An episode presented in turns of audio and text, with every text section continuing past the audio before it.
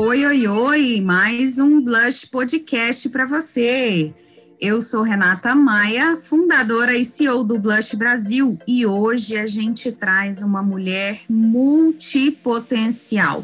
Mãe, esposa, mulher, amiga, médica, mentora e apresentadora de televisão. Pasmem, esqueci algum atributo aí, doutora Rogéria Baiocchi?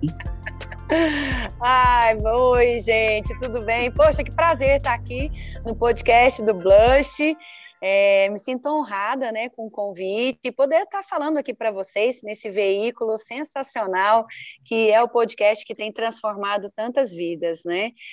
Tem, tem, tem muita coisa ainda, mas eu acabo não, não falando tudo, porque eu acho que eu assusto até as pessoas com isso tudo. Mas você mas é expressa muito né, a realidade do que a gente, né, enquanto mulher, nesse universo feminino, é, acaba assumindo várias atribuições, responsabilidades, muitas por ser simplesmente um papel que é nosso mesmo, e outras por escolha, né? E quantas coisas boas a gente tem oportunidade de escolher, de fazer e de se realizar e ser feliz com essas escolhas. Doutora Rogéria tem uma história interessantíssima e que tem a ver desde o nascimento dela, com o nome dela, e que poderia ter feito, né, por si só, com que ela é, vivesse uma vida amargurada com o seu próprio nome, em função da história, e é, eu vou deixar ela contar para vocês como ela ressignificou e quem é essa Rogéria hoje. Bom, Rê, e para todo mundo, eu acho que ressignificação é, é uma palavra que faz muito parte da minha vida e do meu dia a dia. E tomar consciência dessa ressignificação foi sensacional. Então essa consciência, ela veio de pouco tempo. Muito da minha vida, no início, como de todo mundo, veio de forma intuitiva. A gente não sabe o porquê que está fazendo, só sabe que aquele é o caminho que talvez seja melhor para você seguir. Né? E quando a gente é, chega à maturidade, a gente começa a ter consciência disso e que é um despertar incrível. Eu me chamo Rogéria, um nome não tão comum para uma mulher, a gente encontra mais em homem. E como eu, quando eu tomei consciência do meu nome, Rogéria, eu fui perguntar para minha família, né? Perguntei para meu pai, pai, por que, que eu me chamo Rogéria? Aí meu pai falou assim, por causa da Rogéria da televisão. Aí eu fiquei pensando, né? Falei assim, gente, mas a Rogéria da televisão é um travesti, não é possível que meu pai e minha mãe me deram o nome de um travesti. Aí eu voltei e perguntei pro meu pai, pai, é o do travesti da televisão? Aí ele falou assim, é, minha filha, porque quando eu vi, eu achei o nome, assim, muito forte, é, de mulher forte, mulher que vai à luta, e, é, e essa mulher que eu pensei para você quando você nasceu. E a Rogéria da televisão, ela é muito alegre, muito expansiva, é uma pessoa que não passa desapercebido. E eu não sei porque eu achei que foram características que combinassem com você.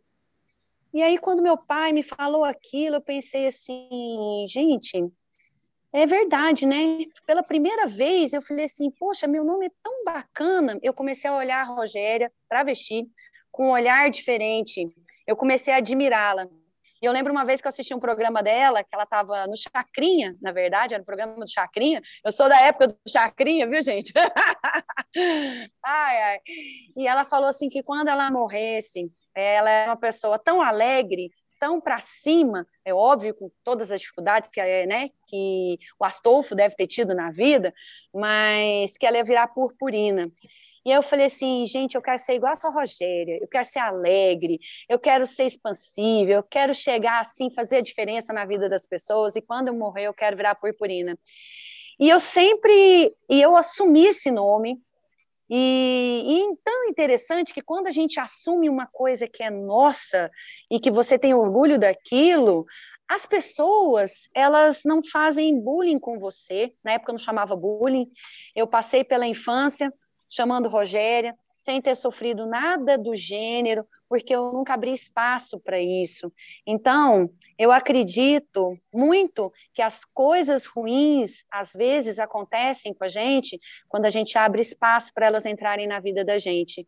E eu nunca abri espaço para ninguém falar do meu nome, e sempre carreguei o nome com muita alegria. E assim, não, não sei se destino ou não, eu realmente eu sou muito parecida com, com essa Rogéria muito alegre, muito expansiva, né? E intensa, como a Rogéria.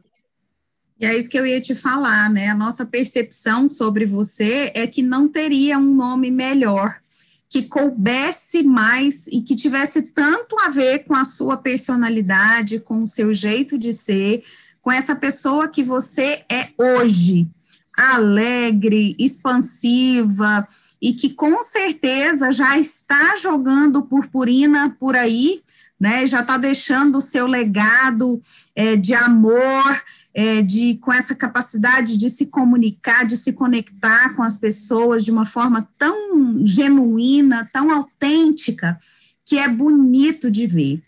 E aí, Rogéria, conta para nós assim, como é que é ser você é uma pessoa que nós podemos chamar de não óbvia, né? Pela sua pelas suas características, pelos seus atributos, é, enfim, por tudo isso que você representa, a gente pode te chamar também de uma mulher multipotencial.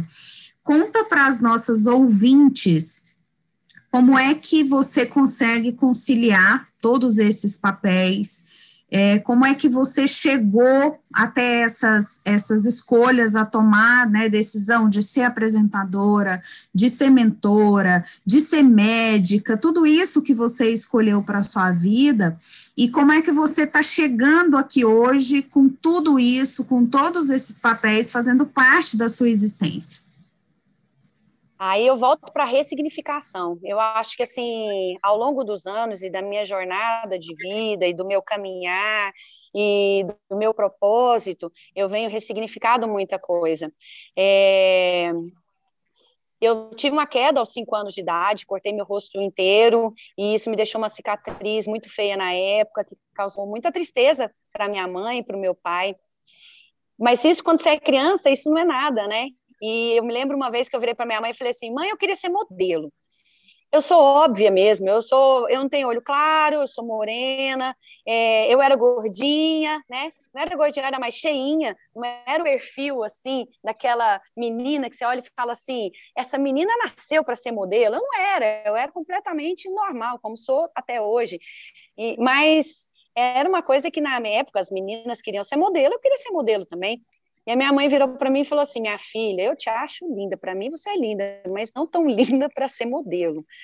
E aí eu me lembro desses detalhes, sabe? Minha mãe costuma me dizer que a minha memória é muito boa, graças a Deus, é. Aí eu falei assim, bom, então, modelo no você, não fiquei chateada por isso, né? Então eu fui o quê? Ressignificando. E a medicina sempre foi um sonho, sempre foi o meu propósito.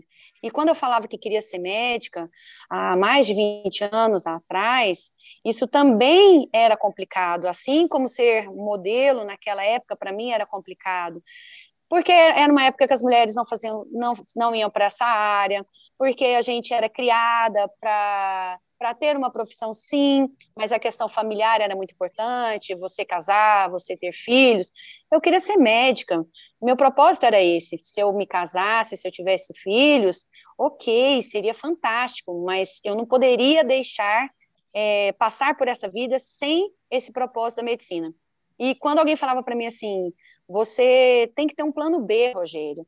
Você não pode focar todo, tudo na medicina, porque vai que não dá certo. Eu acho que esse é o meu grande diferencial.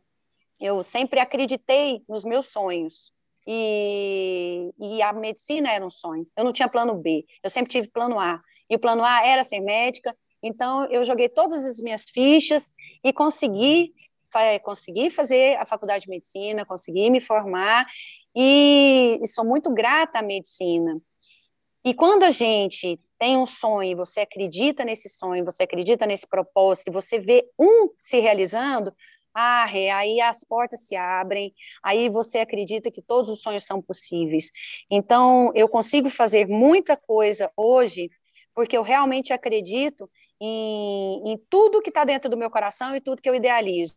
A, a mentoria é algo parecido, é um projeto que me dá muito prazer, porque eu acredito que nós somos médicos, mas nós somos gente que cuida de gente. Eu acho que a gente tem que ter uma excelente relação médico-paciente e realmente eu quero resgatar essa questão do, do médico de família, do médico que se importa, do médico presente, daquele médico que você se lembra do nome dele, quando às vezes eu vejo que os pacientes entram no consultório e não lembram nem o nome do médico que o atendeu há três anos atrás. Então, o médico que eu quero que cuide de mim quando eu precisar, quando eu for paciente, quando eu estiver na velhice, é esse, é esse tipo de médico que eu quero ser, que eu tenho tentado me tornar, e é esse o tipo de médico que eu quero para o mercado. E é, a mentoria tem sido muito assim. E daí veio a televisão, que não era um sonho meu, que eu fui convidada, mas que eu adoro fazer e que é uma oportunidade assim enorme de mostrar o meu trabalho, mostrar o trabalho de outras pessoas, de ajudar as pessoas e da gente mostrar para as pessoas a gama de profissionais fantásticos que a gente tem aqui no nosso estado, falando, né, de Goiânia e redondezas, para as pessoas e levar algo leve, informação de qualidade, é, sem sensacionalismo, e que as pessoas voltem a ter aquele prazer de sentar à frente da televisão para assistir um programa de qualidade. E aí a TV entra nesse, nesse contexto. E tem um outro projeto também que é assim, a Menina dos Meus Olhos é um, é um sonho que também se realizou esse ano, né, que passou, 2020, que é As Marias, que é um projeto de transformação feminino para comunidades carentes. Eu acredito muito que se a gente consegue mudar a mentalidade da mulher, que é o centro da família, graças a Deus hoje os maridos, os companheiros têm nos ajudado muito, né? porque hoje nós somos mulheres realmente com múltiplas tarefas e isso não é fácil, é árduo, mas se a gente muda a mentalidade da mulher, a gente consegue transformar um lar. Se a gente consegue transformar um lar, a gente consegue transformar uma comunidade. E assim a gente consegue transformar uma cidade, a gente consegue transformar é, um país e um mundo. Pode ser até uma visão assim um pouco poliana, mas eu realmente acredito no mundo melhor e eu quero fazer meu papel, eu quero dar a minha contribuição para que meus filhos tenham um mundo melhor, para que os filhos deles tenham um mundo melhor. E aí, quando você faz de coração e você tem consciência do que você veio fazer nesse mundo, fica mais fácil da gente assumir mais papéis, sem culpa, é, sem peso nas costas, né? E de uma forma gostosa de fazer. Gere prazer, né? Mesmo com todas essas atividades ao mesmo tempo e todos esses desafios que não são fáceis, né, para a gente lidar. Conta para nós, assim, Rogéria, te ouvindo, né, e pensando na sua história, na sua trajetória, é, nos dá a impressão que você é uma pessoa muito realizada com tudo que você faz. Qual que é a sua concepção com relação à, à felicidade? Minha concepção com relação à felicidade, eu acho que a felicidade, a gente constrói a felicidade é, cada dia você tem que acordar grato e, e, a gratidão faz muito parte de quem eu sou. Eu acordo grata por poder respirar, como eu trabalho com saúde, como eu vivo é, vida e morte. Então, acordar, abrir os olhos quando muitas pessoas não conseguem nem enxergar, respirar quando respirar é uma dificuldade para tanta gente e a gente tem dado muito valor ao respirar com essa doença que está aí, com o Covid. Então, isso já me faz feliz. É óbvio que eu tenho meus dias é, são desafiadores também, eu também tenho chateações, eu também tenho é, meus problemas, mas é, como você lida com isso é que faz o diferencial, que te faz ser feliz e que te faz acreditar na felicidade. Ah, algumas pessoas têm 95% do dia feliz e 5% desse dia foi uma chateação que aconteceu. Ela foca na chateação. Isso é, é neuronal, isso é científico.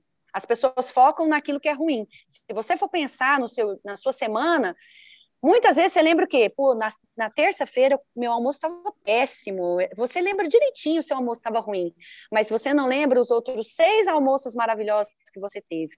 Eu sou a pessoa que lembra dos seis almoços maravilhosos que eu tive e simplesmente eu não dou atenção ao aquele almoço que não foi legal. Você entendeu? Então, assim, para mim, eu foco nos 95% do meu dia que foi sensacional e os 5% que não foi legal, eu uso para me motivar, para me ajudar a fazer cada dia 1% melhor.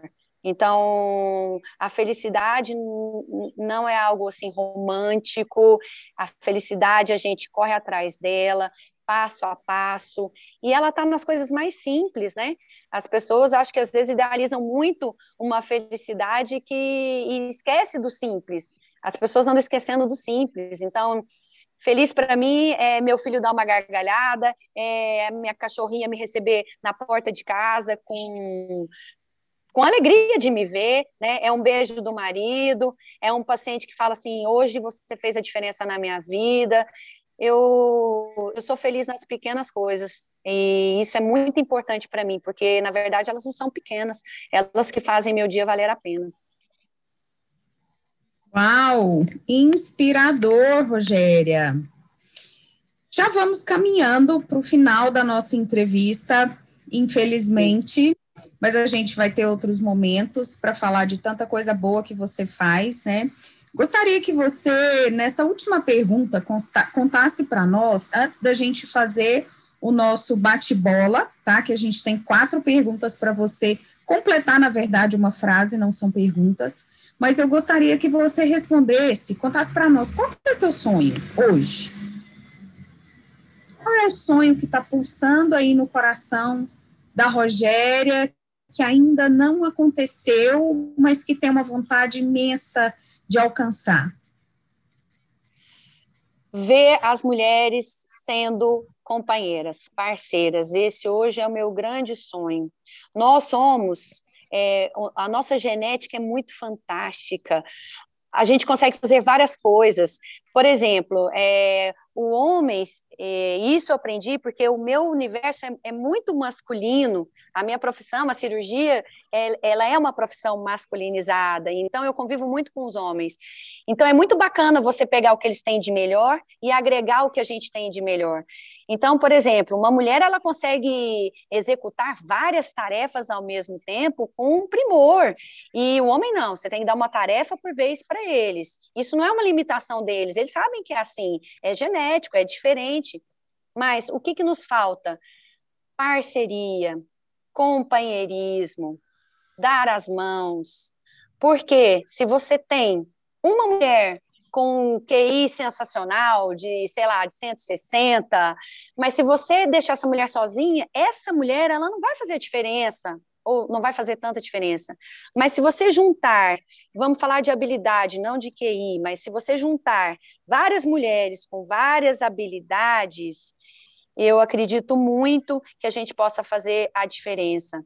Então, assim, eu não preciso ser melhor que você, eu não preciso ser melhor que ninguém. Aliás, a gente não precisa ser melhor que nada. A gente precisa é juntar algo que eu tenho de bom com o que a Renata tem de bom, com o que a Patrícia tem de bom, com o que a Sandrinha tem de bom. E aí sim, sem julgamento, é, sem achar que ela está certa ou ela está errada, a gente construir um feminino melhor para todas nós.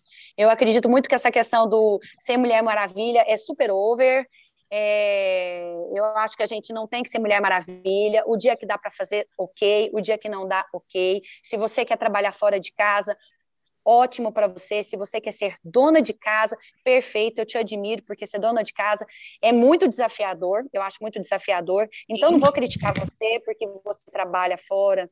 E não critique quem trabalha fora também, né? Então, é, eu quero um, um mundo melhor para as mulheres, para a gente ser mais companheiras, para a gente ser mais afetuosas uma com as outras. Se hoje você não está no dia legal, é, fala uma coisa legal para a mulher que está entrando, né? Fala para ela, olha, hoje você está bonita, de coração mesmo, né? Qual o problema de elogiar uma outra mulher, falar que ela tá bonita, falar que ela tá radiante? Isso às vezes é complicado. E você que está recebendo o elogio, aceite o elogio. A gente que é mulher, a gente tem essa dificuldade de aceitar um elogio. É, às vezes entra uma pessoa no consultório e fala assim, nossa, você está tão bonita hoje. Ah, não, doutora, mas hoje o meu dia está muito difícil, eu preciso perder dois quilos. Aceitam, fala obrigado. Aquela pessoa está te falando aquilo porque realmente isso chamou a atenção dela.